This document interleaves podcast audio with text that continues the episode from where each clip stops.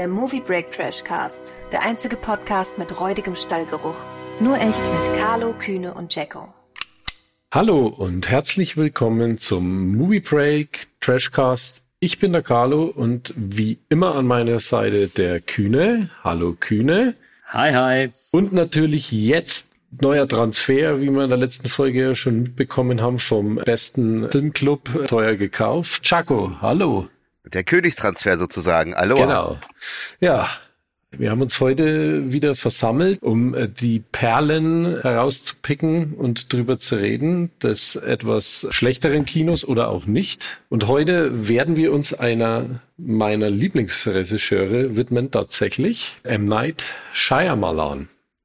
Und zwar geht's um The Happening von 2008 und After Earth von 2013. Na, da bin ich ja mal gespannt, ob der danach immer noch dein Lieblingsregisseur ist. Bei Carlo bestimmt. Mit der ist da Sicherheit. treu bis, Äh, bis zum bitteren Ende. Ja, bis zum bitteren Ende, genau. Ja, dann fackeln wir nicht lange, würde ich mal sagen, und starten gleich chronologisch mit The Happening.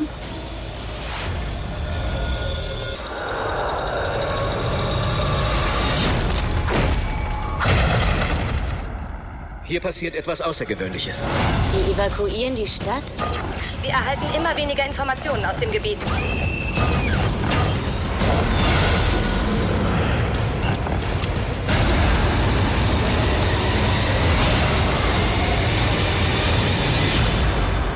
Passiert das wirklich?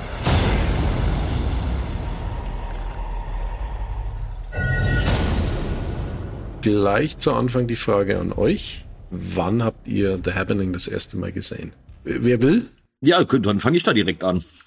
Tatsächlich habe ich Happening damals im Kino gesehen. Ich bin auch eigentlich von Anfang an irgendwie Fan von, äh, ich sag einfach Scheimerlan und das wird jetzt irgendwie richtig sein müssen in dem Fall, weil ich werde mir das andere auf jeden Fall nicht angewöhnen.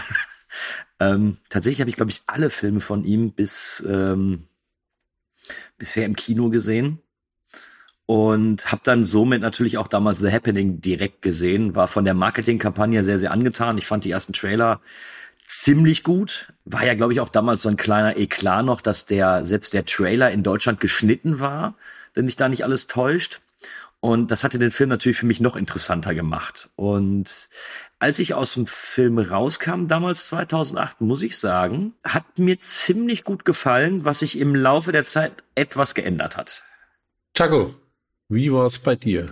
Ja, äh, das war au- aus der Videothek und das muss halt dann zum Start gewesen sein. Also irgendwie dann 2008 oder 2009 rum, wann auch immer der in die Videothek gekommen ist. Und ähm, dem ist sein Ruf ja so ein bisschen auch vorausgeeilt. Also die Kritiken waren jetzt nicht so berauschend.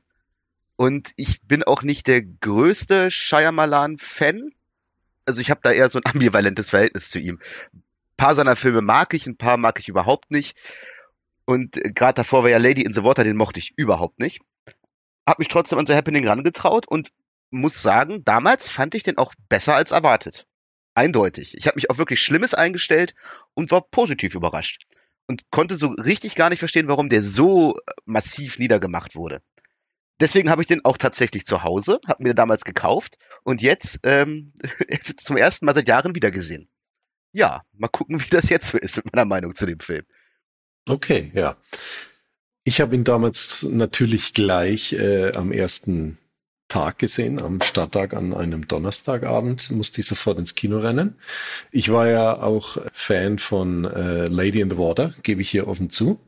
Hab mich sehr gefreut, dass er wieder einen Film drehen durfte, weil äh, Das musste man nach Lady in the Water wirklich Genau. sagen. Und äh, ich kann mich noch gut erinnern, also er war ja im Kino gekürzt, ne? Dass man das schon sehr gemerkt hatte damals, äh, dass da irgendwas fehlt. Aber trotzdem fand ich ihn recht ansehnlich äh, im Kino und ich mochte ihn ja an vielen Stellen. Da kommen wir ja später auch noch äh, drauf zu sprechen. Ach, das habe ich ja ganz vergessen, dass der ja auch im, Ki äh, im Kino damals gekürzt war. Das ist interessant, da müssen wir nachher mal drauf eingehen, weil ich kenne halt nur diesen Director's Cut, der auf DVD da Ah, okay. veröffentlicht ist. Mich würde mal interessieren, was die da rausgenommen Also haben. eigentlich alles, was mit Gewalt zu tun hat. Aber da kommen wir später noch mal darauf zu sprechen. Okay, Ähm, hm. Chaco, würdest du uns äh, die interessante Handlung mal kurz erläutern? Mit Vergnügen. Also, ich lese mal die DVD hinten vor. Verwirrung, Orientierungslosigkeit, Tod. Ohne Vorwarnung bricht ein unerklärliches Phänomen über amerikanische Großstädte herein. Mysteriöse Todesfälle und grundlose Selbstmorde häufen sich, doch niemand ahnt warum. Ein apokalyptisches Horrorszenario unvorstellbaren Ausmaßes wird plötzlich tödliche Realität bedroht auch das Leben von Lehrer Elliot und das der beiden Menschen, für die er sich verantwortlich fühlt. Flucht scheint die einzige Chance zu sein, aber wovor und wohin? Ja, wie immer bei M. Night ein mysteriöser Handlungsbogen. Keiner weiß, was es ist und um was es geht. Wir spoilern ja natürlich. Also der seit 2008 den Film nicht gesehen hat, der ist auch selber schuld. Ja. hey, es gibt immer noch Leute, die haben Six Sense. Er sieht tote Menschen gut. und Bruce Willis ist tot. Äh, so, ja. Jetzt wissen zumindest alle Bescheid. okay. Oh. Ja. Den wollte ich doch auch noch gucken. Okay. Also, der Film zeigt uns ja offensichtlich die Geschichte wie sich die Natur gegen uns wahrscheinlich zur Wehr setzt. Nervengift oder irgendwas wird von den Pflanzen freigesetzt und führt dazu, dass die Menschen praktisch den Verstand verlieren und sich in den eigenen, ja, in den Selbstmord begeben. Die Frage, die ich mir dieses Mal gestellt habe, und die stelle ich euch jetzt mal, der Bezug der Handlung auf, sagen wir mal, auf unsere aktuelle Diskussionslage in der Welt, seht ihr da schon in dem Film von 2008 irgendwie eine Kritik? Ganz klar, also es wird ja auch mehrfach im Film rausgestellt, dass sich äh, die Natur in dem Fall zur Wehr setzt. Und ähm, also ich denke schon, dass selbst äh, das Scheinmal 2008 schon erkannte, dass es so nicht unbedingt weitergehen kann und hat das, glaube ich, dann in, so ein, in seinen Film auch ein bisschen mit eingebunden, das Ganze. Also ich kann mir das schon gut vorstellen, dass das äh, komplett auch seine Intention war, so einen Ökoschocker zu drehen, wenn man, wenn man das so nennen möchte. Ja, absolut. Das ist wirklich unstrittig. Ich meine, diese ganze äh, Klimadiskussion gibt's ja nicht erst seit Greta Thunberg und so weiter. Das ist ja seit Jahrzehnten ein Thema. Und das haben ja auch schon andere weit vorher in irgendwie in Filmen verarbeitet. Und ich halte Shyamalan bei allem, was ich ihm auch manchmal gegen ihn vorhalte, zumindest für so überlegt und äh, reflektiert, dass er sich das sehr wohl, äh, dass er ein Grund für diesen Film ist und das nicht nur so ein plattes Horrorthema, sage ich mal, ist. Genau, also da kann ich mich äh, euch nur anschließen. Ich fand auch, da hat er sich mit Sicherheit seine Gedanken gemacht. Er hatte ja das Drehbuch, also die Geschichte ist ja tatsächlich äh, aus seinem Kopf entsprungen. Urdrehbuch hieß ja Green Effect und sollte anfänglich auch mit diesem Titel verfilmt werden, mit vielleicht einer etwas abgeänderten Handlung, die dann aber vom Studio, was 20th Century Fox in diesem Fall ja war, nochmal geändert wurde, weil ihnen einiges nicht gepasst hatte. Eben äh, daraus The Happening und dann der Film, wie man jetzt kennen. The Happening ist ja irgendwo ein Katastrophenfilm der anderen Art, kann man sagen.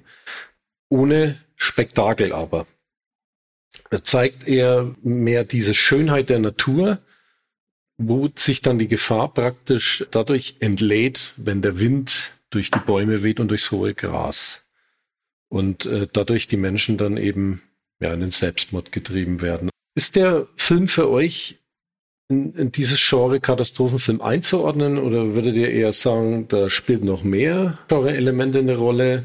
Ja, ganz klar. Natürlich auch das Horrorelement, weil es ja schon, also wie du schon sagst, es hat was von einem Katastrophenfilm, aber ja schon so ein bisschen auch übernatürliches Element dahinter. Auch wenn sich das Reiten vielleicht theoretisch biologisch erklären ließe, wie auch immer. Es hat mich halt auch an diese, diese Öko-Horrorfilme teilweise der 70er Jahre auch erinnert. Long Weekend zum Beispiel, die behaupte ich mal. Was soll das denn heißen? Ich kenne den auch. Davon hat der, Du, Entschuldigung, bei Carlo war ich mir sicher, dass der den kennt. Sagen wir es mal so. Den ich ja, den ich ja ganz, ganz großartig finde. Und The Happening hat auch viel von dem. Gerade in der ersten halben Stunde, die ich persönlich auch wirklich gut ja. finde. So 30, 35 Minuten ist der Film wirklich gut, gerade weil der dieses, äh, wie du schon sagst, dieses unspektakuläre, aber ungemein beklemmende Szenario eigentlich hat dass da jetzt nicht ein Vulkan ausbricht oder irgendwie so Rambazamba und dann sterben da tausend Menschen in der Explosion, sondern dass du siehst so einen Alltag, so was ganz Normales und urplötzlich begehen da Menschen auf teilweise sehr drastische Art Selbstmord Und man kann das irgendwie nachvollziehen, wenn man selbst dann da im Park sitzen würde oder man äh, steht da auf der Straße und da fallen Bauarbeiter vom Dach. Das ist schon echt erschreckend und das ist wirklich ja, also unheimlich. Ich, ich glaube auch, dass wir für mich ist es auch mehr, geht er mehr in Richtung Horror als Katastrophenfilm. Dann doch eher so ein, so ein bisschen Suspense-mäßig. Verstehe aber den Ansatz, den ihr seht. Also, dass ihr da äh, auch irgendwo einen Katastrophenfilm draus nehmt. Ne? Aber für mich ist es dann doch eher Horror, Grusel. Aber was du sagtest, Jacko, finde ich äh, sehr schön. Also die, du sagst, die erste halbe Stunde findest du wirklich richtig gut. Ich gehe noch weiter. Ich glaube, es ist die erste Hälfte oder vielleicht sogar die erste Stunde, die ich richtig stark finde. Ja, also erste halbe Stunde war jetzt zu Pi mal Daumen. Es ist, glaube ja. ich, mehr. Der Film hat, kannst du eindeutig in zwei Hälften cutten. Die ersten Szenen, und da weiß ich noch, äh, ich habe im Kino gesessen und war fasziniert und, und auch teilweise schockiert. Ähm, das war auch so das, was sie so im, im Promomaterial damals in den ersten Trailern auch zeigten, ähm, wo die, wo die Leute vom Dach springen auf der Baustelle Ey, finde ich heute noch gut. Also ich ja. habe mir, es wird ja viel auf The Happening rumgehackt und es ist ja auch irgendwo schon fast ein Sport geworden, sich irgendwo darüber aufzuregen und zu sagen, wie schlecht das alles ist und wie albern und affig der Film ist. Aber diese Szene kriegt mich immer wieder. Ja, der, der wird ja erst so. Also der, der ist nicht affig oder albern oder so, der, der verkommt irgendwann dazu. Auch wirklich urplötzlich mit so einem Turnaround und auf ja, einmal also hast du einen ganz ich, anderen Film. Also ganz, ganz äh, tolles atmosphärisches Kino eigentlich bis dahin. Ähm, nur ich weiß nicht, ob wir später noch drauf eingehen. Die haben einfach, die haben den Fehler gemacht, dass die Hauptdarsteller alle falsch besetzt sind. Alle. Schön, dass du das aus, das habe ich mir hier notiert. Die Fehlbesetzung der Hauptfiguren ist so dramatisch. Also egal, was man von Mark Wahlberg und Zoe, ich weiß nicht, wie man sie ausspricht, New Girl, äh, Deschanel, äh, sonst, ich finde sie für ja. die Rollen so unglaublich unpassend. Also wie man auf die Idee kommt, Mark Wahlberg als Biologieprofessor zu besetzen. Ja, und das wirkt ja auch so, als wären die den ganzen Film über so komplett desinteressiert. Sie sollen ja irgendwie schockiert sein, aber das kommt bei den beiden überhaupt nicht rüber. Hm. Ja, auch gerade bei ihr. Ich, also ich sehe da auch immer diese New Girl-Figur vor mir, die gleich irgendeine possierliche, lustige Aktion macht mit ihren Kuhaugen. Und das passt überhaupt nicht zu dem, was da in dem Film passiert. Ja. Also tatsächlich hatte ich auch vor, noch auf den Cast zu sprechen zu kommen. Jetzt haben wir natürlich das vorweggenommen, ist ja auch in Ordnung. Ja, äh, kann ich euch nur zustimmen. Ähm, die beiden sind eigentlich nicht ansehbar die ganze Zeit. Also Mike Wahlberg, der mag in manchen Filmen funktionieren. In dem funktioniert er nicht. Und äh, Zoe Deschanel, ja. Deschanel oder wie? Ja, ja. ja. Ähm, ja, also die sehe ich und dann vergesse ich sie gleich wieder. Ja? Die, die passt auch nicht, nicht in diesen Film. Und es wäre mal interessant gewesen, wenn da passendere Schauspieler agiert hätten, wie, wie, wie der Happening dann vielleicht Er wäre auf jeden Fall noch hätte. intensiver geworden in, in manchen Szenen. Ja, durchaus.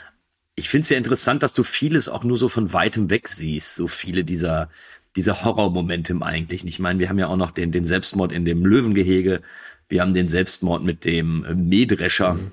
Und da kommt es eigentlich darauf an, weil du viel die Gesi das Gesicht von Mark Wahlberg siehst oder eben auch von, von den anderen Protagonisten, dass da eben Emotion rüberkommt, dass du wirklich dieses, dieses Schockierte miterlebst. Und das kriegt der Film ab Minute eins nicht hin, dass diese beiden Figuren mir irgendwas vermitteln, außer, boah, bitte geh aus dem Bild, ich will dich gar nicht sehen. Ja. Ja. Also ein Punkt, der mich ja immer überrascht hat bei The Happening, ist ja dann äh, wenigstens in der ungekürzten Version der Härtegrad der Selbstmordszenen.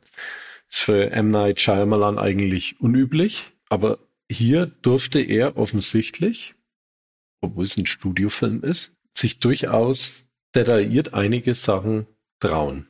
Also du hast ja gerade schon mal Kühne des Löwengehege genannt, was ja über Handy ähm, an die Menschen gerät praktisch, also über die, die damaligen Social Networks, wo dem Tierpfleger beide Arme von den Löwen abgerissen werden und er sich praktisch so selber richtet. Ist grafisch durchaus überraschend. Und eine Szene, die äh, reißt mich oft, also immer wenn ich den Film sehe, wirklich, also da denke ich mir, boah, hat er sich was getraut. Äh, und zwar, wenn die beiden Jungs, oh, ja. die noch Kinder sind, bei dem Haus einsteigen wollen, äh, wo sie Zuflucht finden wollen, diese Gruppe, auch der dann Mark Wahlberg angehört, und der Hausbesitzer mit einer Schrotflinte die zwei Jungs einfach wegballert. Der eine Junge wird wirklich grafisch im Bauchbereich getroffen. Das sieht man ziemlich explizit. Dem anderen wird in den Kopf geschossen mit einer Schrotflinte. Das passiert dann eher im Off. Aber sowas zu bringen, dass zwei Kinder auf diese Art und Weise ihr Leben lassen müssen in einem Studiofilm, ist interessant. Ich stimme dir zu, dass ich die ziemlich drastisch finde und auch mutig. Steht dem Ganzen aber so ein bisschen ambivalenter gegenüber, weil für mich wirkte dieses, dieses Herausnehmen dieser beiden Figuren, die ja noch die einzigen Wegbegleiter von äh, Mark und Zoe sind, das wirkte, also diese Szene gibt's auch nur, weil sie so im Drehbuch stand. So, die wollten jetzt irgendwie diese beiden Figuren wegnehmen, damit wir dann eben ins Finale reingehen können, wo nur noch die beiden sind und das kleine Mädchen. Und ich finde sie drastisch, aber ich finde sie irgendwie deplatziert. Also so, wie sie zumindest gezeigt worden ist. Also für mich schien das nur so, die, dass, dass die Kinder jetzt weg müssen, damit wir dann auch weitermachen können. Mhm. Also ich weiß absolut, was du meinst und es passt auch dazu, dass das ja in dieser berüchtigten zweiten Hälfte des Films stattfindet. Denn es ist so der einzig wirklich drastische Effekt in dieser zweiten Hälfte.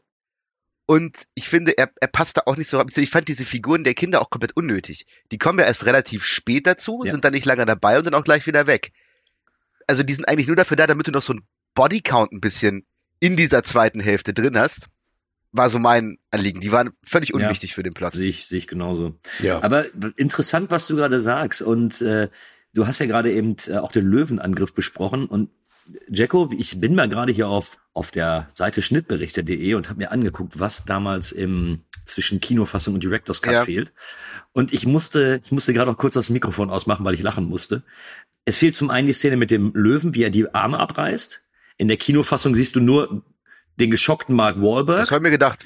Und die Szene fehlt mit dem Mähdrescher. Alternativ siehst du den geschockten Mark Wahlberg. Dann siehst du noch einmal kurz die zwei Aufnahmen von der Oma und einmal ein bisschen Blut, als sich die eine die, die äh, Nähnadel in den Hals steckt.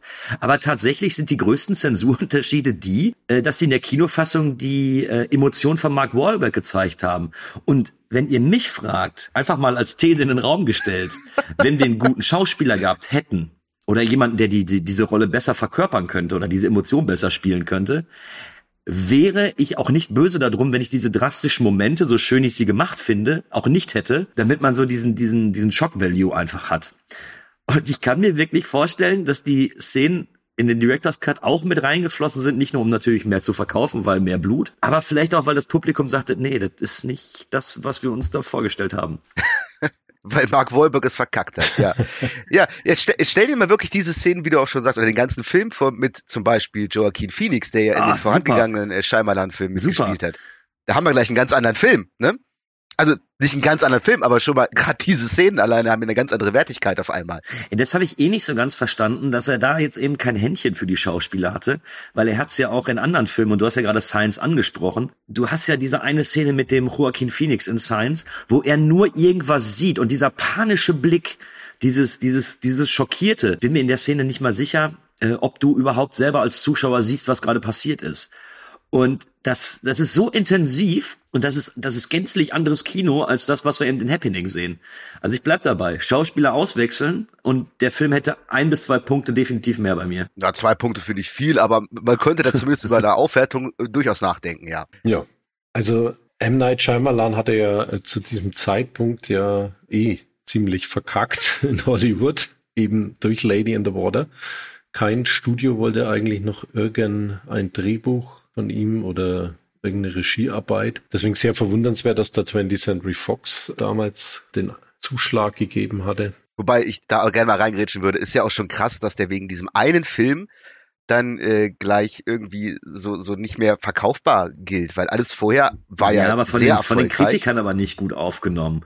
Also äh, klar, Six Sense müssen wir nicht drüber reden und äh, Unbreakable als zweiter Film naja, Unbreakable also, war auch ist noch. sogar mein Lieblingsfilm dabei. von ihm, aber das ist eine andere Geschichte. Ja. Aber ja gut, Science finde ich, finde ich persönlich auch noch ganz gut, wurde aber glaube ich auch nicht mehr ganz so positiv aufgenommen. The Village, The Village hatte ja das gleiche Problem, dass der eine gute ja. Idee hat, da nichts draus gemacht hat. Ähm, Lady in the Water finde ich von den Ansätzen her auch super. Hat mir damals im Kino zumindest sehr gut gefallen. Jetzt sieht es auch ein bisschen anders aus. Und jetzt auch bei Happening. Er hat tolle Ideen in seinen Filmen. Aber nur von der Idee selber kannst du eben auch keinen Film die ganze Zeit aufrechthalten, ne? Ja, ja, ich finde ja auch, dass fast jeder Shyamalan-Film äh, per se erstmal interessant ist. Oder interessant klingt. Es gibt genau zwei Filme, wo ich sage, da ist nicht mehr die Idee irgendwie interessant, das kompletter, das, der eine davon ist nachher dann After Earth leider. Und der andere ist Legende von Aang. Aber ansonsten haben die ja alle irgendwo was. Zumindest in der Idee. Und das finde ich bei Shyamalan ja auch zumindest gut, dass er noch ein wirklicher Filmemacher ist. Also jemand, der nicht nur irgendwie Regie führt oder nur Drehbücher schreibt, sondern der schreibt seine eigenen Drehbücher, produziert die Dinger, führt Regie. Also das sind so alles seine Filme und seine Ideen. Das mag ich sehr. Ja, und er Ja. bringt eben auch mal was Neues ins Kino, ne? Das, das muss jetzt nicht jedem gefallen, Ja, aber genau. er bringt was Neues rein. Aber ich jetzt auch mit seiner neuesten Arbeit mit Old, die Idee finde ich toll. Die Umsetzung, an der hapert's dann eben wieder am, am Ende, ne? Ich habe ihn nicht gesehen bisher. Ja. Also es ist meistens, je nachdem, ist wahrscheinlich auch ein Geschmackssache von jedem. Das Problem äh, bei M. Night Shyamalan, dass er dann halt nicht wirklich weiß, wie er was zu Ende bringen kann oder vernünftig zu Ende bringen kann. Also am Ende hapert's dann immer, es wird ganz viel aufgebaut auf tolle Ideen und hinten raus wird's dann komisch. Äh, was ich immer noch großartig finde bei ihm ist, dass er auch von den Spiellängen seiner Filme es wirklich ziemlich knackig hält. Also auch der, der, der Happening, der geht ja nur knapp 90 und es passt. Ne? Also ich finde immer, dass er von den Längen her äh, nicht über zwei Stunden geht und oder selten. Ich glaube, äh, Glass war mal über zwei Stunden. Aber aber äh, sonst waren die alle so zwischen Ja, 90 aber und 100 Minuten. Da sind wir eben wieder bei dem Problem, was ja dann später sich dann auch bei The Happening einstellt. Ihnen gehen ja im Laufe des Films die Ideen aus. Das, das ist ja die große Problematik daran. Also ich kann mir sogar vorstellen, dass er gerne mehr erzählt hätte. Und dann steht er aber da und sagt, ja, aber wie, wie mache ich das denn jetzt? Ich, ich weiß, was du meinst. Ich finde die 90 Minuten, die, die kannst du den, den Film guckst du einfach mal eben weg. Ähm, ich habe ihn beim Bügeln geguckt und habe nicht mal alle meine Bügelwäsche da fertig bekommen in der Zeit, wo der Film lief. Ähm, ja, ich bin ein guter Hausmann. Ja, wunderbar. Kannst gerne mal herkommen. Das, ähm, Zum Bügeln Bier auf dem Bier. Ähm, aber eben, ich, ich weiß nicht, ob die Länge tatsächlich nur daran bemessen ist, dass es vom Scheimalan gewünscht ist. Ich habe bei ihm immer so das Gefühl, dass er eine große Idee hat. So der hat eine große Idee und äh, es hieß ja auch mal, dass irgendwie äh, viele Spiele, äh, viele seiner Spielfilme in einer Welt spielen. Das hat er ja dann später mit Unbreakable Split und äh, Glass dann nochmal, dann auch alles verbunden. Und ich habe immer so das Gefühl, dass er so das große Ganze sucht und gerne, gerne mehr erzählen würde. Also gerne noch bisschen epischer wäre. Aber ich glaube, ihm gehen einfach die Ideen aus. Ja, äh, und daher ist aber dann auch nicht so schlimm, dass die dann eben zu kurz sind. Also äh, du, du müsstest dir mal vorstellen, wenn der jetzt wirklich The Happening da auf 130, also da, da kommt mit Sicherheit ein Leerlauf in der Geschichte. Ne? Also Ja. Langeweile. Das, das muss man dem Film zugutehalten. Der ist ja definitiv nicht langweilig. Das, was auch an seiner Kürze liegt. Und da passiert auch immer irgendwo was. Die Qualität ist halt schwankend. Ja, aber jetzt, jetzt lass uns doch mal die Frage klären, oder gerade auch bei dir, Jacko, äh, oder wir drei finden das jetzt zusammen heraus.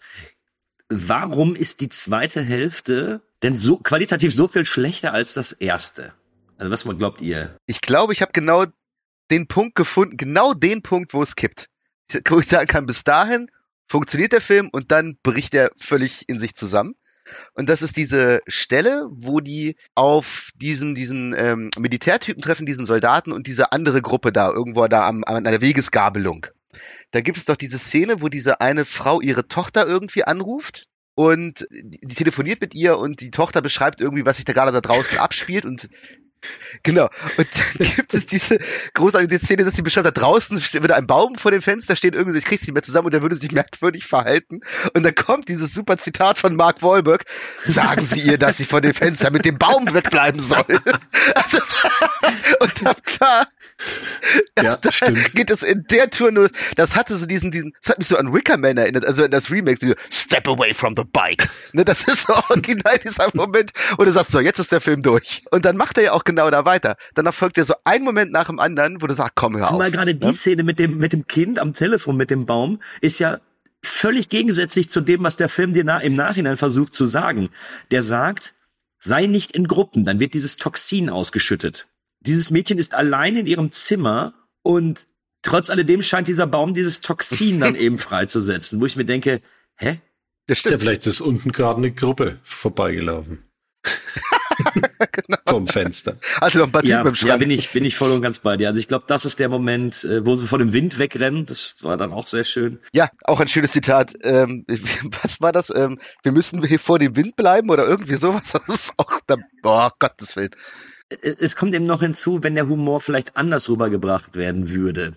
Also ich meine, die legendärste Szene des Films ist ja, wenn Mark Wahlberg sich mit der äh, Plastikpflanze unterhält und sich bei der Blume dann in dem Haus entschuldigt und sagt, ah, ich bin ganz lieb zu dir und bitte töte mich nicht und stellt dann ja nach seinem Monolog fest, der ja schon affig ohne Ende war, oh, es ist eine Plastikpflanze. Ja, aber das ist ja eigentlich nicht der Gag an dem Film. Das soll ja der Gag sein, oh, ist eine Plastikpflanze, habe ich mich getäuscht. Aber die Szene ist ja, unabhängig davon, ob diese Pflanze aus Plastik oder echt ist, ist das ja schon schreiend albern. Es kommt ja auch überhaupt nicht rüber. ne? Das ist ja auch wieder der Moment, wo Mark Wahlberg mit diesem leeren Blick da ist Mhm. und in einer völlig monotonen Stimme seinen Monolog da Ja. vor sich hält und wo du jetzt eigentlich irgendwie was, was Heroisches erwartest, von wegen da, da entschuldigt sich einer bei der Natur oder sonst was. Bitte töte mich nicht. Ich bin lieb Mhm. zu dir. Ich möchte nur um diesen Tisch rumgehen. Fick dich, Mark. Jetzt mal ernsthaft. Ja, und der Film hat danach auch noch so eine Szene, bei der ich mir wirklich nicht sicher bin. War das jetzt absichtlich witzig oder kommt das nur unfreiwillig wahnsinnig lustig rüber? Das ist, ich glaube, das ist äh, äh, an der Szene, wo die vor dem Haus stehen, wo auch die beiden Jungs dann sterben. Oder ist es vor dem Haus der alten Frau? Ich weiß es nicht mehr ganz genau. Mark Wahlberg steht da halt und guckt halt in dieses Haus rein, blickt zurück zu Zoe Deschanel und dem Mädchen und meint dann nur so, ähm, ich halte das für keine gute Idee. Dann siehst du diesen Schnitt und dieses Mädchen sitzt auf der Schaukel an so einem Baum. Und das ist so eine kuriose Szene. Dieses Bild einfach dann wieder stehen und schaukeln an diesem Baum. Ich fand das so großartig. Ich habe Kakao geschrien vor Lachen, ne? Und da, da, weil, auch weil das so geschnitten ist, bin ich mir echt nicht sicher, ob er diesen Lacher bewusst haben wollte oder ob das jetzt purer Zufall ist. Mhm. Also es kann durchaus bei ihm möglich sein. Ich finde immer seine Filme, die haben echt, also er hat irgendwie so, so, so einen schrulligen Humor, den du erstmal finden musst in manchen Szenen. Aber wenn, dann ist es der Fehler des Films, dass er in der ersten Hälfte das komplett ausspart und halt dich sehr fesselt mit seiner schon sehr bösen und sehr beklemmenden Atmosphäre und dann in der zweiten Hälfte eine so ein Ding an die nächste reiht und das andere, was den Film vorher ausgezeichnet hat, komplett über Bord wirft. Weil du kannst diese Bedrohung auch dann überhaupt nicht mehr vervollnehmen. Das Beängstigende verliert der Film komplett und du hast halt nur noch diese, ja, die, diese goofige Muppet-Show mit Mark Wahlberg und Zoe Deschanel. Das, sorry, das, das macht mir das auch ein bisschen kaputt. Aber ich verteufel den Film deswegen nicht in seiner Gesamtheit, weil ich das auch wieder relativ lustig finde auf seine gescheiterte Art. Das macht den Film halt im Endeffekt nur nicht gut. was ich noch gerne gehabt hätte in der zweiten Hälfte. Das Schöne in dem ersten Part ist, wir haben es mit äh, Hauptdarstellern zu tun, wo wir festgestellt haben, die können es nicht. Die Geschichte dieser Hauptdarsteller ist auch eigentlich vollkommen egal, weil ja Zoe Deschanel mit dem einen Typen essen war, hat so jetzt ein schlechtes Gewissen und deswegen haben die arge Eheprobleme und sind kurz vor der Scheidung. Okay, muss ich nicht verstehen. Ähm, was ich aber immer gut finde, ist, dass Scheimerland dann festgestellt hat, okay, wir müssen jetzt noch mal was bringen und es werden immer so so immer im Einzelnen kurze Momente eingezeigt, wo dieser Suizid wieder weitergeht, innerhalb der Welt oder irgendwo auf, auf dem äh, Kontinenten. Und äh, ich meine, das sind ja die Highlight-Szenen, machen wir uns da nichts vor. Das hätten die ruhig in der zweiten Hälfte auch nochmal so einstreuen können, so das eine oder andere Mal, was es dann eventuell ein bisschen aufgelockert hätte und dem Zuschauer gezeigt hätte, okay, wir befinden uns immer noch in Gefahr, da, da ist noch irgendwas. Und wir sehen eben nicht diese, wie hast du es genannt, Jacko, die, die komische Muppet-Show der beiden. Ja, ich finde halt wirklich, dem Film geht dieses Beklemmende und dieses Angsteinflößende der ersten Hälfte komplett ab. Und wie du schon sagst, hätte man dann ab und zu, die, gut, die Szene mit dem Rasenmäher ist ja auch noch in der zweiten Hälfte. Aber das ist halt dieser eine Moment. Und diese, dieses Gefühl stellt sich einfach überhaupt nicht mehr ein, was den Film am Anfang wirklich ausgezeichnet hat. Ja. Weil ich finde ja auch grundsätzlich diese Idee, dass das Pflanzen quasi zurückschlagen und nicht dadurch, dass es irgendeine riesige Piranha-Killerpflanze ist, die dir den Kopf abbeißt, sondern die sind einfach wie sie sind und trotzdem ähm, strömen sie irgendwas aus und du bringst dich auch selber um. Es ist ja nicht so, dass die Menschen Amok laufen und sich gegenseitig die Schädel brüllend einschlagen, sondern die stehen da einfach, fangen an, wirres Zeug zu brabbeln und äh, springen dann einfach vor einen LKW oder wie auch immer. Ich finde das sehr gespenstisch und Ja. wirklich auch äh, beeindruckend. Also man kann bei diesen Selbstmordszenen sagen, der Mensch richtet sich mit seiner eigenen Kultur. Ist ein interessanter Ansatz. Ja, ich- genau, genau das. Trifft eigentlich ganz genau. Wenn es sogar nach mir geht, finde ich, ist das Scheimerlands beste Idee. Und generell finde ich die, diese Idee mit dem, mit dem plötzlichen Selbstmord der Leute, die finde ich super. Also ganz ehrlich, der Film hat alleine dadurch schon gepunktet bei mir, dass der einfach in meinen Augen eine famose Idee hat. Wie die jetzt umgesetzt ist, äh, finden wir ja gerade eben heraus, aber tatsächlich die Idee dahinter finde ich grandios gut. Ja. Und ein Gewinn hat der Film auch wieder mal durch Ja, die gut. Filmmusik von James Newton Howard, muss ich jedes Mal sagen. Also, das ist äh, Absolut, zi- ziemlich ja. starker Score von ihm wieder. Ich habe mal eine Frage an euch. Und zwar habe ich mir bei der Sichtung wieder mal gedacht, zweite Hälfte hin und her, ich finde das Ende ist auch totaler Murks. Wenn die da in den unterschiedlichen Räumen sitzen, sich über das Rohr unterhalten und dann weiter entschließen, so wir gehen jetzt aufeinander zu und Ja, genau ja, in ja, ja. diesem Moment ist das Toxin weg. Aber habe ich, ich habe mir die ganze Zeit bei der Sichtung gedacht, was wäre das für ein cooles Ende, wenn die beiden sich jetzt auch umgebracht hätten? Wenn du so ein richtig schön düsternes äh, Ende gehabt hättest, ich glaube, das hätte den Film auch noch mal so ein bisschen aufgewertet oder zumindest dich mit so einem mit so einem richtig flauen Gefühl im, im Kinosessel sitzen lassen. Ja. Das wäre das bessere Ende. Ne? Wenn die drei dann ja. aufeinander loslaufen und sich dann irgendwie gegenseitig Weil stell dir mal allein der Tod des Mädchens, wenn sich, wenn du siehst, wie dieses Mädchen sich in irgendeiner oder Form der, selber oder der letzte das Close-up, dass du gerade siehst, wie sie ein Messer nimmt oder sowas und dann ist einfach Schluss. so halt. Das, das musst du nicht mehr sehen, aber dass du weißt, dieses Mädchen tötet sich jetzt, das wäre wirklich, boah, das wäre wirklich wieder fies und würde dich Genau. wieder in diese Genau. Stimmung, die du am Anfang hast, zurückholen. Und vielleicht auch ein bisschen vergessen machen, dass Mark Wahlberg da einer Plastikpflanze. Es, es hätte auf jeden Fall anfleht, noch ein bisschen was gut gemacht, was sie dann eben verbockt haben später, ne? Ja. Also der Film wurde ja auch für die Goldene Himbeere damals nominiert, war aber an den Kinokassen trotzdem ein finanzieller Erfolg. Ja, gut, was wir jetzt von der goldenen Himbeere halten, äh, lasse ich mal dahingestellt, aber Ja. das wäre jetzt mal ein Film gewesen, wo ich zumindest Nein. den Hauptdarstellern äh, hätte ich denen das vielleicht doch schon gegönnt. Ja, also die Besetzung verdient definitiv die Himbeere. Und dazu fällt mir noch ein, das habe ich vorhin gar nicht erwähnt. Es gibt ja noch einen dritten bekannten Darsteller in diesem Film. John Leguizamo, der den Kollegen von Mark Wahlberg spielt und auch das, also ihn als auch Mathematikprofessor zu besetzen. Gerade ihn, der ja in jedem Film so diesen absoluten Klischee-Essay-Typen spielt, ne, ist auch eigentlich wagemutig schon bald, ne? Das verdient, das ist fast schon, fast schon wieder geil, weil es auch so daneben ist und es auch überhaupt nicht funktioniert. Es ärgert mich sogar so, dass ich den Film nicht sogar besser finde oder irgendwie besser bewerten kann. Ja, der, der fickt sich halt gnadenlos ins Knie, das muss man ganz klar sagen, ne? Ja. Vielleicht sollten wir noch mal ganz kurz drüber sprechen. Ist die, ist die Schelte denn jetzt gerechtfertigt für Shyamalan oder, oder können wir hier an der Stelle vielleicht eine kleine Lanze für den brechen und sagen, ach komm, angucken kann man sich den schon. Also die Schelte finde ich gerechtfertigt, weil er den Film halt wirklich verkackt am Ende. Also generell, dass man sagt, was hast du denn da gemacht? Das macht den Film aber nicht insgesamt einen, einen schlechten Film oder einen nicht anschaubaren Film.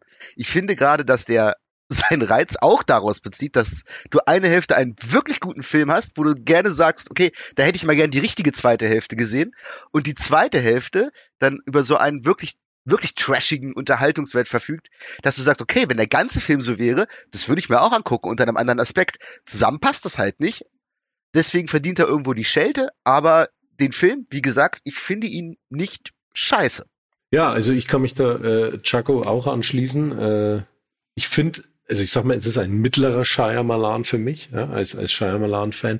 Da hat äh, echt tolle Momente und äh, verkackt dann halt in der zweiten Hälfte so einiges. Und äh, dafür kannst du ihn abschellen, aber du siehst wieder, was er eigentlich kann. Und äh, finde ich, finde ich gut. Ja, ich sehe ich, sehe ich ganz genauso wie ihr. Also Jaco hat sehr schön zusammengefasst. Äh, es macht ihn nicht zu einem schlechten Film, aber Scheimerladen sollte dafür. Es ist schon nicht schlecht, dass er da zumindest ein bisschen negative Kritik bekommen hat für das, was er da gemacht hat. Es ist ein interessant gescheiterter Film. So könnte man ihn, glaube ich, Ja. ganz gut bezeichnen. Okay, ja, ist ja eigentlich schon Fazit, was wir jetzt abgegeben haben.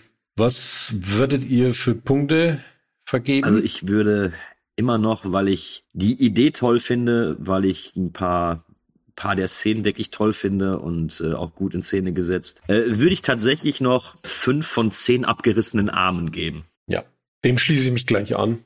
Na, da sind wir uns ja mal total einig. Ich würde dem nämlich auch äh, fünf von zehn Seramis-Säcken geben. Wie ich es gerade schon gesagt habe, der funktioniert nicht durchgehend als guter Horror- und Suspense-Film, macht es aber teilweise. Und er funktioniert in der zweiten Hälfte eigentlich gar nicht, aber ist dadurch auch wieder so kurios bekloppt, dass ich mich doch sehr amüsiert habe über einige Stellen. Nochmal, diese Szene mit der Schaukel, ich glaube, die könnte ich mir noch zehnmal hintereinander angucken. Ich fände die immer noch geil. Von daher, ja, der Film stellt sich selbst ein Bein, aber das mit so einer, mit so, mit so einem Karacho, dass ich den irgendwie zumindest akzeptabel finde. Und anschaubar. Auf jeden Fall anschaubar. Okay, dann würde ich sagen, verlassen wir die Pflanzenwelt und gehen in eine etwas, ja, ja, Pflanzenwelt ist das auch. Da sind sehr viele ja, Pflanzen. Auch da sind jetzt sehr viele Pflanzen. Wir, sehr wir botanisch, ein botanischer Cast. Ja. wir verlassen die Erde so in etwa oder kommen auch wieder zurück mit äh, After Earth, mit Will Smith und seinem Sohn in der Hauptrolle. Jede Entscheidung, die wir treffen, bedeutet Leben oder Tod. Wollen wir das hier überleben? Denk immer daran. Die Angst ist nicht real.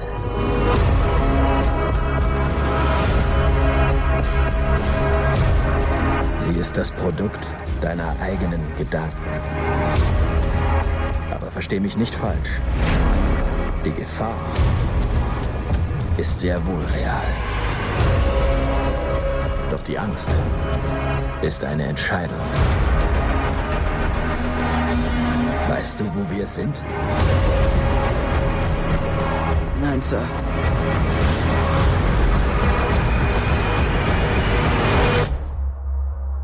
Das ist die Erde. Wann seid ihr diesem Film das erste Mal begegnet? Das kann ich kurz machen, letzte Woche. Für den Cast habe ich ihn zum ersten Mal gesehen, weil ich um den tatsächlich immer schon einen Bogen gemacht habe. Wie gesagt, Shyamalan und ich, ich interessiere mich immer für seine Filme, aber davor war, glaube ich, der Legende von Aang und den fand ich auch so kotzkacke, dass ich gedacht habe, okay, ähm, jetzt bin ich mal doch ein bisschen skeptischer und als ich, also alles, was ich bei After Earth im Vorfeld gesehen, gehört und gelesen habe, hat mich total kalt gelassen. Wollte ich nicht sehen, habe ich bis heute erfolgreich vermieden. Ja, und ich habe die jetzt, ich glaube, am Freitag gesehen oder so. Ja, wie ich ihn fand, dazu kommen ja, wir gleich. Ich habe auch den damals im Kino gesehen, aber auch nur tatsächlich, weil mir Legende von Aang komplett durchgegangen ist. Hätte ich den vorher gesehen, hätte ich mir den äh, After Earth nicht im Kino geguckt, weil der ist, ja auch, der ist ja wirklich komplett scheiße. Und erst hatte ich mich gefreut, dass wir den nicht hier für den Trashcast ausgewählt haben, weil ich mir den echt nicht nochmal angucken wollte und dann kam After Earth. Aber damals im Kino, äh, der hat ja damals schon während seiner Veröffentlichung schon arge Schelte bekommen, ähm, wurde ja schon groß drauf rumgehackt. Und ich habe tatsächlich von mir eine alte oder eine, eine alte Meinung gefunden, ähm, wo ich noch sagte, ach, als Science-Fiction-Film per se funktioniert der ja nicht schlecht. Da war ich aber auch um einiges jünger als jetzt und ich fand ihn damals scheinbar ganz okay. Wir werden gleich feststellen, inwieweit sich das dann doch verändert hat. Ja, ich habe ihn nicht im Kino gesehen. Ich habe den, warum auch immer, ausgelassen im Kino und habe dann mir erst die Blu-ray damals bei Release zugelegt und habe ihn dann da das erste Mal gesehen und ich fand ihn furchtbar. Also und oh, wirklich? Ach Mensch, Carlo, hätte ja, ich gar nicht gedacht. so viel kann ich schon verraten, ja. Ich, äh, ich ich habe ja so gehofft, dass er ja dann vielleicht doch noch so ein schöner Science-Fiction-Abenteuerfilm ist, aber jetzt habe ich ihn das zweite Mal gesehen, eben für die Podcast-Vorbereitung und ich, ja. Wenn der Film eins nicht ist, dann schön. Also schön ist der weder von seiner Ästhetik noch von seinem Inhalt. Der ist, der ist in beiden sehr, sehr hässlich. Ich, ich weiß ja. übrigens nicht, was mit dem Trashcast momentan passiert. Das ist das zweite Mal. Letztes Mal mit Trucks und jetzt mit After Earth, wo ich Carlo höre, er findet den Film furchtbar. Ich, bis vor kurzem habe ich noch gedacht, Carlo kann jedem Film irgendwas abgewinnen. Aber ich glaube, Jacko, du, du, du, du pulst das Schlimmste aus, ja, aus jetzt, Carlo raus. Nein, ich hätte auch gedacht, dass Carlo, weil als Scheimalan mega Fanboy bei After Earth noch irgendwas ja. aus dem Keller holt, also wo man sagt, hör, ach komm, ich ne? hol dann schon noch was aus dem Keller, so ist ja nicht, ne? okay. Er ist ja nicht äh, ganz in der Wertung unten, ne? Also oh, er ist nicht gut, aber dazu später.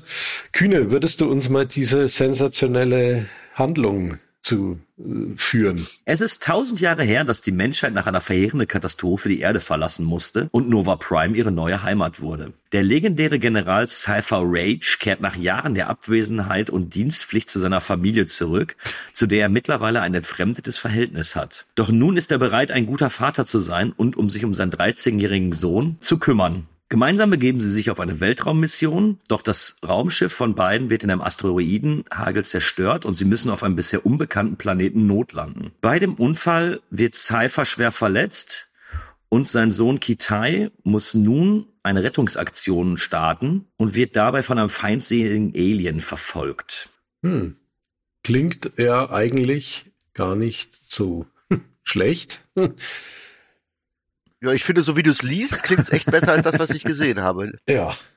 Nach, einem- nach einem schicken Sonntagnachmittags Ja, Abenteuer ja. Also das- Science-Fiction-Film. Das, das muss man ja schon Aber. sagen. Also Ja. die, äh, bevor du mit Aber, Aber kommst, kommt's. also nur von der Story her hat man das Ganze ja auch schon unzählige Male in irgendeiner Art und Weise gesehen und das muss ja auch erstmal nicht schlecht sein. Ne? Also da kann man ja noch vielleicht davon ausgehen, vielleicht Ja. besser gut Natürlich kopiert als schlecht neu gemacht. Ne? Aber jetzt darfst du mit deinem Aber kommen. Ja, aber liest man die Credits, sieht man, dass die Familie Smith einen Film gemacht hat. Will Smith hat die Story geliefert, er spielt mit, sein Sohn spielt mit. Will Smiths Ehefrau produziert den Film und ich glaube auch Will Smith hat ihn mitproduziert. M. Night Shyamalan führt Regie, hat das Drehbuch wahrscheinlich dann von der Story her verfeinert oder keine Ahnung, aber die Frage ist, wie viel hat er da mitreden dürfen auch tatsächlich? So. Und was diesem Film immer nachgesagt wird, und das ist interessant, wenn man da mal Nachforschungen anstellt, die Scientology-Parallelen. Also Will Smith scheint ja großes Mitglied dort zu sein, wenn man den Medien immer Glauben schenken mag. Er selber hat ja, glaube ich, mal behauptet, er ist da gar nicht. Aber das ist eine andere Geschichte. Laut seiner Aussage unterstützt er die nur teilweise, ist aber nicht Mitglied der, äh, der Sekte, oder? Ja, er spendet halt fleißig hier und da mal, ne? Ja, macht's auch nicht besser. okay. Ein großer Punkt in dieser Handlung, in diesem Film ist Angst besiegen, Gefühlskontrolle. An Ja. wen erinnert das? Ja, Scientology. genau, das ist ja der Knackpunkt des Films, genau. Ja. Ja. Und was mir dazu jetzt gerade mal einfällt, ich hatte diesen Scientology-Bezug, als ich den Film angefangen habe, gar nicht so auf dem Schirm. Ne, man hat ja die üblichen Verdächtigen, John Travolta und, und Tom Cruise. Das fiel mir erst beim Gucken des Films an, dass Will Smith ja auch mal so in diese Ecke gedrängt wurde, wirklich beim Ansehen. Und je mehr du diesen Film guckst, umso klarer wird es an. Ich hatte eigentlich immer Battlefield Earth, nur ohne die lustigen Masken dann vor Augen. Ich finde die sehr vergleichbar. Ja, stimmt. Und diese ganze Ideologie, ich hatte halt erst eher so fast schon faschistoide Ideologien da drin gesehen, aber wo ich mir dachte, na ja, eigentlich Will Smith, warum sollte der sowas machen? Aber ja, Scientology, das rückt das dann doch eher in, in die andere Richtung und irgendwo sind die sicher auch ähnlich in gewissen Dingen. Ja. Und man kann natürlich dem Film die Standard-Abenteuer-Filmelemente ja nicht absprechen, keine Frage. Es ist, so eine Vater-Sohn-Geschichte, es geht um Mut, es ist irgendwo Coming of Age, äh, um Respekt geht's, äh, Sachen, die ja auch in Ordnung sind. Ne? Ja, aber der Ton macht ja die Musik. Genau. Und irgendwie kriegt man während der Sichtung des kompletten Films nicht, also man kann sich diesen, diesen Scientology-Pyjama, den man da trägt beim Gucken, den kann man sich nicht abstreifen. Ich hatte jetzt vor allem bei der zweiten Sichtung da extreme Probleme. Also wie ging's da euch? Für mich war es ja das erste Mal, ich habe ja gerade erzählt, dass ich erst beim Gucken mir so dieser Vergleich dazu kam. Aber gleich am Anfang, ich finde, der Film ist schon in den ersten zehn Minuten, hat er was ganz, ganz Unangenehmes. Also der hat so eine Art, der versprüht schon so eine Art Pathos, obwohl eigentlich noch gar nichts passiert. Und der hat schon so dieses, diese Idee von diesem Übermenschen in sich drin. Und auch dieses ganz krude Vater-Sohn-Verhältnis, dieses militärbejahende, dieses absoluter Gehorsam und, und äh, Angst ist eine absolute Schwäche und Angst ist fehlerhaft und die fehlerhaften Menschen werden nicht überleben. Das hat dem für mich auch so ein bisschen diese, ja, fast schon rechte Ecke irgendwo gedrängt, was aber irgendwie komisch wirkt, weil halt Will Smith auch ein farbiger ist. Das ist halt merkwürdig. Und wenn du den halt weiter guckst und dann die, diese Vergleiche wieder kommen, kommst du quasi ja, ohne Zweifel in Richtung Scientology. Und das wird zum Ende halt noch viel, viel deutlicher. Also mir ist es beim Ja. Gucken gar nicht so aufgefallen, aber auch nur, weil Scientology für mich ein Thema ist. So, ich weiß, das ist nicht gut, was die machen. Und ich habe mich niemals wirklich damit auseinandergesetzt. So viel muss ich zugeben. Ich fand aber tatsächlich auch dieses, du kannst nur überleben, wenn du keine Angst hast, hat das so, so, so fast, äh, jetzt, jetzt wieder so ein schwieriges Wort, faschistoide Züge, die man da die man da irgendwie rauslesen kann. Und genau das, unabhängig ja. davon, ich habe äh, natürlich erst durch das Einlesen, also als ich den früher geguckt habe, hatte ich da keine Ahnung von. Und selbst jetzt bin ich bei Scientology nicht so eingelesen, dass mir das jetzt auf Anhieb aufgefallen wäre. Es hat aber so ein, so ein Geschmäckle von, von Anfang an gehabt. Und dann eben durch das Einlesen, durch das, wofür Scientology steht oder was die eben versuchen, ist er rückblickend natürlich noch um einige scheißiger geworden, dieser Film, ne? Genau, es geht ja auch darum, dieser, dieser absolute Gehorsam, also sich unterordnen, auf die Autorität hören, auch die eigenen Instinkte, den eigenen Willen ausschalten, weil der da oben oder in dem Fall der Papa, der verletzt im, im Raumschiff liegt, der weiß schon, wie es läuft und hör auf den und wenn du den Weg gehst, den er dir vorgibt, dann wirst du am Ende natürlich äh, alle deine Ängste besiegen und ein äh, voll, vollendeter und glücklicher und erfolgreicher Mensch werden. Das sagt Ja. der Film im Prinzip. Und am Ende haben sie sich dann endlich lieb, weil Sohnemann hat ja, und Papa Sohnemann gehört. ist natürlich jetzt auch jemand, Ja, der keine Angst End. mehr verspürt, ne? Erst in dem Moment, Natürlich nicht, Mhm. weil Angst, Angst ist für Feiglinge. oh, das war auch so, boah, das war eine schlimme Szene. Da habe ich echt gedacht, so, boah, jetzt, oh, mach aus. Als er dann noch so schwer verletzt da liegt und nicht mal mehr atmen kann, äh, ich, ich sterbe, ich sterbe. Und dann kommt sein Sohn und richtet mich auf und dann salutiert er dem noch und boah. Ja, Boah, das- furchtbar, absolut ich hätte, furchtbar. also da habe ich, wenn ich vorher gegessen hätte, hätte ich gekotzt. Auf jeden Fall. das kann ich jetzt schon sagen. Ja, also es ist, es ist interessant. Also man, man merkt wenig oder so gut wie gar nichts vom Stil eines M. Night Shyamalans auch in diesem Film. Finde ich. ja, ist auch so. Ja, also es ist irgendwie so ein Ding, so eine Auftragsarbeit, äh, die Will Smith durchgedrückt hat. Also ich hatte, ich hatte das Gefühl sogar, dass er, dass der den Scheimerladen da so ein bisschen für ausgenutzt hat. So, er hat dann eben nach Happening auch groß Schelte bekommen, hat danach, ich denke mal auch als Auftragsarbeit hier Legende von Aang gemacht, die auch komplett durchgefallen ist. So, und jetzt hättest du, Aber der war sehr erfolgreich. Der war ja, weil die Leute da reingegangen sind, weil das das, Man glaubt es kaum. weil das Manga oder weil die Vorlage eben relativ erfolgreich ist. Aber den fand ja keiner gut. Den fand ja, Ja, keiner aber gut. kommerziell war das ein Erfolg. Glaube ich So, auch und jetzt kommt dann Will Smith an mit einem äh, sehr, sehr fragwürdigen Drehbuch. Und naja, ich denk mal, Scheimerlan wollte jetzt auch irgendwie arbeiten und hat sich gedacht, ah, vielleicht kann ich das jetzt mal so machen. Weil Carlo, wie du schon sagtest, also gerade bei dem Film, und ich weiß jetzt nicht mehr, wie es bei Argen war, da, den habe ich komplett verdrängt, glücklicherweise. Aber du siehst ja nichts mehr von dem, was vorher seine Filme ausgemacht haben, ne? So eine etwas ruhigere Erzählart, äh, so ein, das Ganze so ein bisschen mysteriös gehalten, ähm, großes Fragezeichen über dem Großen und Ganzen, was da steht. Und das ist ja eigentlich gewolltes äh, Blockbuster-Kino, wenn man so möchte. Was, was irgendwie gar nicht so in sein, in sein Metier reinpasst, wie ich finde. Ja, und höchstens vielleicht, ich sag mal, diese merkwürdigen Affen auf dem Planeten, die so aggro sind, ja, auf, also der Planet ist ja, muss man ja nochmal dazu sagen, ja unsere Erde in irgendwie völliger verdrehter Konstellation und äh, diese Affen, die haben noch irgendwas Mysteriöses, weil die durch ihr Verhalten vielleicht noch etwas unheimlich wirken, aber äh, ansonsten Was sollte das übrigens mit der Erde? Also das hat ja so überhaupt gar keinen Sinn ergeben, weil jetzt haben die die Erde also vor tausend Jahren verlassen und ist doch okay. Hätte das nicht irgendein Planet sein können? Also es hat überhaupt gar keinen Sinn gemacht, dass es die Erde war, oder? Also mir fällt dazu Ja. ein, dass dieser der ganze Film versagt ja in seinem in seinem Worldbuilding, sage ich mal. Also wir haben bisher immer so auf der äh, Ideologie rumgehackt, aber auch alles andere funktioniert ja nicht. Du weißt a nicht wirklich, warum sind die von der Erde weg? Das wird so ganz kurz angerissen. Wer sind diese außerirdischen Bedroher, die dann diese, wie heißen sie, Earthlinge auf die Jagd? Warum? Wer sind die? Was machen die? Also es gibt für nichts irgendwie eine vernünftige Erklärung. Dann sind sie wieder auf der Erde und dann läuft das so geradlinig bis zu einem völlig vorhersehbaren oder völlig uninteressanten Finale. Also der Film hat nichts, was irgendwie interessant ist. Das wirkt wirklich so wie hingerotzt und nur damit wahrscheinlich Will Smith da seine, seine Idee oder seine, seine Ideologie oder sein, seine Konzept von, von Kindererziehung da irgendwie auf die Leinwand rotzen kann. Ja, und ich finde das auch so befremdlich, dass er und sein Sohn in diesem Film spielen und du diese ganz, ganz ekelhafte Vater-Sohn-Beziehung siehst. Und wenn man dann denkt, er hat diese Idee geliefert oder auch das ursprüngliche Drehbuch geschrieben und steht da wahrscheinlich auch sehr hinter. Ich möchte gar nicht wissen, was da zu Hause los ist, das arme Kind. Furchtbar. Ja.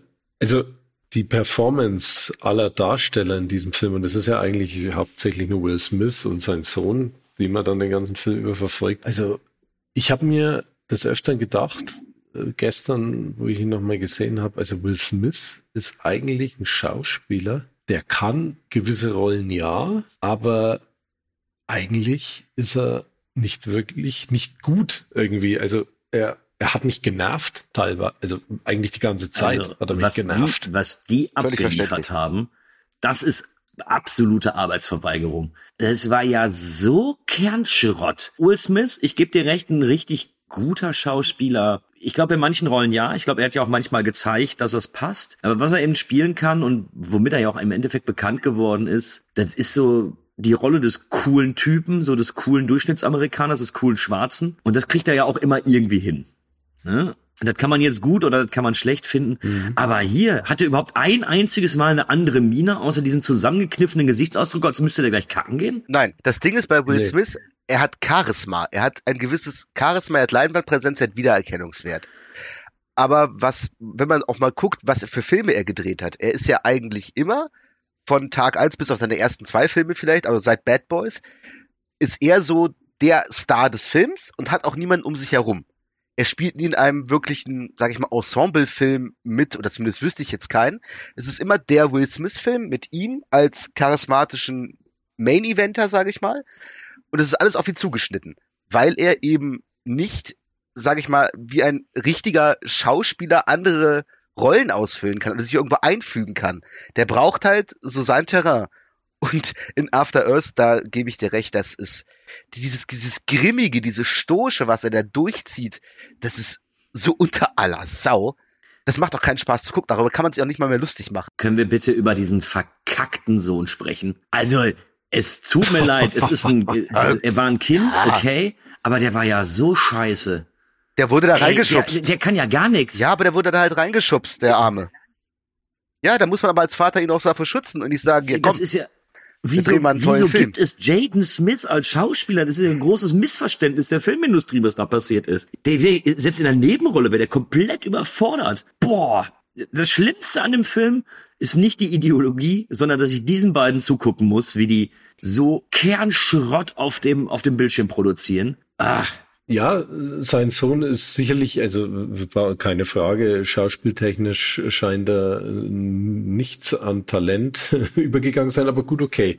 Äh, man muss es wahrscheinlich dann immer auch von dem Standpunkt betrachten, wie alt und welche Situation und so. Also ja, ich, es kommt ja auch, glaube ich, nichts mehr jetzt von ihm groß. War da irgendwas in der jüngsten Vergangenheit? da waren noch ganz, ganz komische Sachen bei dem noch zugange, oder? Hat er nicht irgendwie auch mit Drogen und das sowas? wundert mich nicht und bei dieser Familie, ganz ehrlich. Ja. Was ich jetzt, sag ich mal, aus diesen, aus diesen Boulevardmedien mitgekriegt habe, scheint ja, machen wir mal einen kurzen Schwenker ins Familienleben von Will Smith. Familie im Brennpunkt. Das, das trifft ziemlich gut. Familien im Brennpunkt, weil der Film, der ist schon praktisch abgebrannt jetzt hier und dann, ähm, ja, äh, der, äh, Will Smith, ja, die, die, die scheinen ja in ihrer Ehe ja eh modsmäßige Probleme gehabt zu haben, keine Ahnung. Und äh, das ist äh, die Karriere von Will Smith, sind wir ja mal ehrlich, hat er irgendwo, also das war schon zu dem Zeitpunkt von After Earth, also hat die einen Knack gekriegt. Also so richtig in, in, in größeren Filmen ist er ja nicht mehr so engagiert gewesen jetzt. Nicht mehr so wie vorher. Aber vielleicht auch nicht zu Unrecht, weil was ich schon sagte, ich glaube nicht, dass er wirklich begnadeter Schauspieler ist. Der hatte halt seine Zeit, der hatte seine Momente und irgendwann platzt diese Blase ja auch. Das haben wir ja schon ganz oft auch vorher bei anderen erlebt. Das war so die Zeit. Und wenn du dann halt auch noch dein Kind vor die Kamera schleppst, weil da gebe ich dir recht, Kühne, der Junge wäre in einem normalen Casting, wenn er nicht der Sohn von Will Smith wäre, der jetzt halt auch diesen Film mehr oder weniger macht. Nee, der wäre nicht nur der durchgekommen, die hätten Aber alle gesagt, Scholle, lass das sein mit dem Schauspiel, geh weg. Wir verbieten dir an der Stelle, dass du jemals wieder zu einem Casting gehst. Das hätten die gesagt. Und ich finde fast, da muss man den in Schutz nehmen, weil die arme Sau. Will Smith sagt, komm, wir drehen einen Film, du darfst mitspielen. Natürlich sagt er ja und wird von seinem Vater dann mehr oder weniger so zur Schlachtbank geführt. Ich habe echt Mitleid wirklich eher mit dem armen Jungen. Das meine ich tot ernst. Ja. Das einzige Positive, was ich jetzt den Film noch abgewinnen kann, muss ich wieder sagen, ist die Musik von James Newton Howard. Genau. Wir machen das Bild aus, hören uns die Musik an, nur gar nicht so schlecht.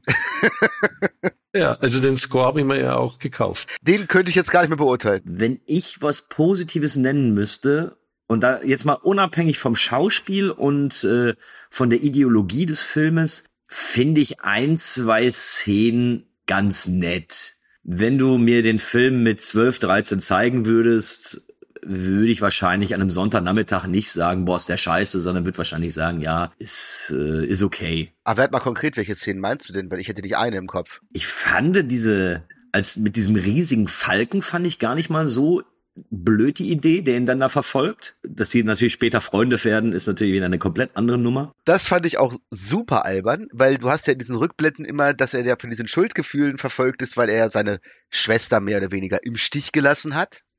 Und dann wird er ja in diesem Falke oder Adler oder was auch immer das ist, wird er ja in dieses Nest dann geholt, wo dann diese Eier auch äh, mit den mit den Küken sind. Die werden ja dann von diesen Tigern oder was das ist, angegriffen. Und Säbelzahntiger. Säbelzahntiger, genau. Und dann gibt es quasi die Wiedergutmachung, weil er seine Vogelgeschwister dann gegen den verteidigt. Also das war dann auch so, so, ja, meine echte Schwester ist gestorben, aber meine Vogelgeschwister verteidige ich jetzt. Und damit hat er dann auch sein Seelenheil wieder. Das war auch so unfassbar albern. Ja, also das in dem Nest gebe ich dir recht, aber vor so dieser Verfolgungsjagd, okay. Ich fand auch, diese eine Szene, wenn Will Smith vor seinem Sohn steht, der gerade mit der Maske da sitzt und am Keuchen ist, weil das Raumschiff abstürzt und ganz urplötzlich wird er dann zu, zur Seite weggerissen. Habe ich damals auch nicht mit gerechnet, finde ich auch ganz nett, aber du merkst schon, ich muss, ich muss suchen und ich muss mir Dinge schön reden, die mir diesen Film irgendwie dann etwas, etwas, ja, etwas besser machen. Ja, es ist also wirklich faszinierend, was für Drehbücher dann trotzdem Chancen haben, auch von großen Studios wie Columbia Pictures dann so umgesetzt zu werden. Ne? Interessant. Da war die Verlockung zu groß. Will Smith und Shyamalan, Legende von Aang hin oder her. Und wie gesagt, der war ja kommerziell auch sogar noch erfolgreich. Da, klar findest du da ein Studio, der das macht. Hm. Aber After Earth war ja dann wirklich ein finanzieller Flop. Ja, Gott sei Dank. Zum Glück gab es keine Fortsetzung. Ja, ich, ich weiß immer noch nicht, warum das jetzt auf der Erde spielen muss. Hatte das jetzt auch wieder irgendeinen Grund, den ich nicht verstanden habe? Oder naja, äh, wahrscheinlich die Erde. Da hat der Zuschauer vielleicht doch dann mehr Bezug dazu und wundert sich dann, oh, was ist aus unserer Erde geworden? Aber ja, kann ich auch nur drüber spekulieren. Kann man dann noch so einen Hauch Öko-Botschaft wieder mit reinbringen? Weiß ich nicht, ob das so beabsichtigt war. Keine Ahnung. Gibt's von eurer Seite noch irgendeinen Punkt? Ja, an der oh. Stelle wirklich, äh, guckt den einfach alle nicht, die den nicht gesehen haben. Lass das. Mehr bleibt mir auch nicht zu sagen. Ja, also ich würde würd halt sagen, dass es das ist für mich wirklich der schlechteste M. Night Shyamalan Film, den ich bisher gesehen habe.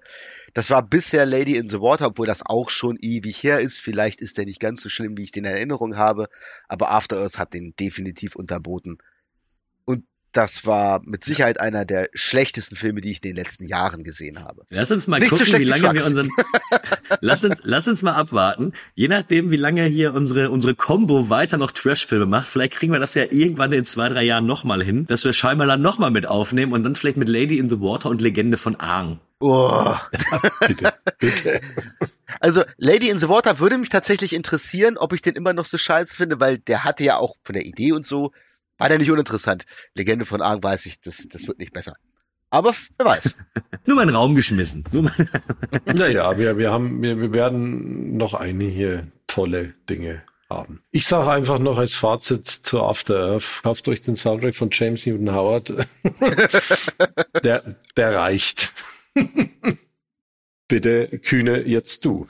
Wenn man mal wirklich sehen möchte, wie ja 130 Millionen Dollar einfach weggeschmissen werden, kann man sich After Earth ruhig mal geben. Es ist wirklich absurd, wie schlecht so vieles in dem Film ist und insbesondere die schauspielerische Leistung von den beiden. Der Film ist nicht nur nicht gut, der ist wirklich Kernschrott, aber man sollte mal gesehen haben, was da fabriziert worden ist, insbesondere wenn man ein Will Smith Fan ist. Vielleicht ist man es danach dann nicht mehr.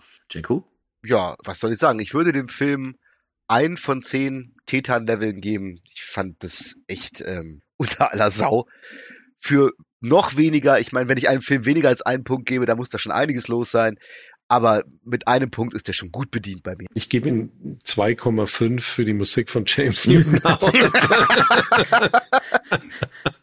ich habe ihn jetzt tatsächlich nach dem Rewatch habe ich noch gedacht, ah, ja, vielleicht kannst du dem auch noch mal so zwei, zweieinhalb Punkte geben, aber äh, Jetzt, wenn man auch nochmal drüber spricht und das alles nochmal so auf sich wirken, also der 1,5 für vielleicht ein, zwei ganz nette Szenen, aber das, das, das war's dann auch. Also mehr ist da nicht drin. Okay, dann würde ich kurz mal schnell noch durchgeben, wo wir überall zu hören sind. Bei Podigy, Spotify, YouTube, Amazon Music, Apple Podcast und natürlich auch auf der Movie Break Website. Genau, lasst dort Kommentare, diskutiert ordentlich, äh, ist M. Night Shyamalan absolut daneben oder doch nicht oder wie, wie schlimm ist After Earth tatsächlich und so weiter. Gut, dann bleibt mir eigentlich nichts weiter noch zu sagen als vielen herzlichen Dank an dich, Chaco, und an Kühne. Danke fürs Zuhören da draußen und wir hören uns garantiert bald wieder. Bis zum nächsten Mal. Ciao. Ciao, ciao.